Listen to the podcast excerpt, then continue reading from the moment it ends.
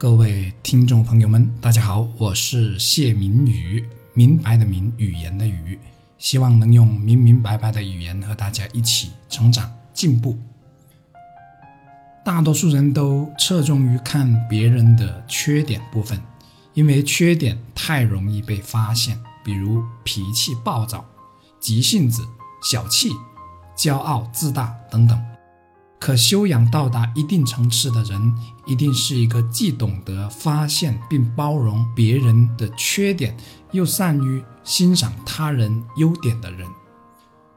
我们平时很容易对一些人事物看不顺眼、看不惯，因为这些人事物没有达到自己心理预期。可我们忘了很重要的一个真理，那就是每个人的心理预期是不一样的。也就是说，每个人的标准是不一样的。如果我们每个人都以自己的标准去要求他人，人与人之间也就变得难以相处了。我们经常在有意和无意之中会陷入在背后议人是非的局面，而且三五知己一起讲某人如何如何时，会感到诶挺痛快的，就像对话题产生共鸣的痛快。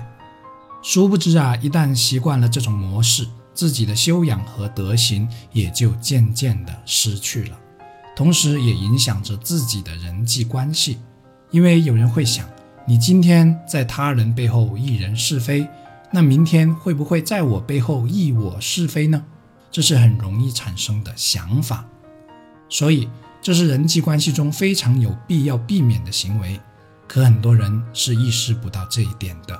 或者始终管不好自己的嘴巴。有时我会想，说人坏话或者八卦是不是人的一种本能呢？因为这种现象存在相当的普遍。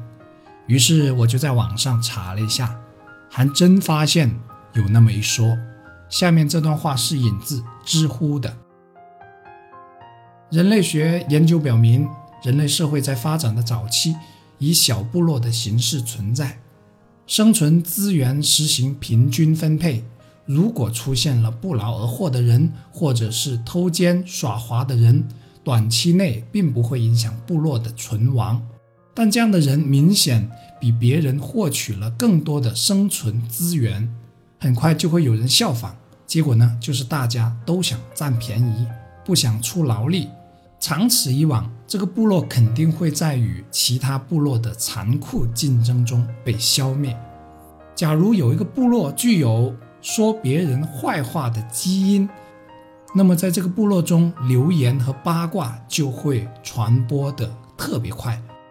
在这样的社会中，你如果有一点点不道德的行为，都会被大家捕风捉影，形成全体成员施加的社会舆论。于是，没有人敢在这个部落中不劳而获、偷奸耍滑，这个部落也就具有了比别的部落更强的战斗力。而我们人类，恰恰就是当年非洲大陆上某个这样会在背后说人坏话的强大部落的后代。所以说呢，讲别人坏话是写在了我们的基因的本能中的。而随着社会的发展，人类社会变得越来越文明，但这种本能依然存在着。其实大家要是听过我之前所分享的那期《人生是一场修行》，可修的是什么，就知道我们人的修养的提高是离不开克服本能的那部分的，比如动物性或者说原始性，而讲人坏话是原始性的本能。部落时代遗传下来的本能，所以说呢，一个素质和涵养越高的人，会离动物性和原始性越远。其实挑人毛病是很容易的，这不是什么本事，可只有学会欣赏他人，自身才能得到真正的升华，那才叫本事。而在企业用人方面，这个显得更加重要。所以，下次在准备讲人坏话的时候，不如回顾一下今天的内容，加油。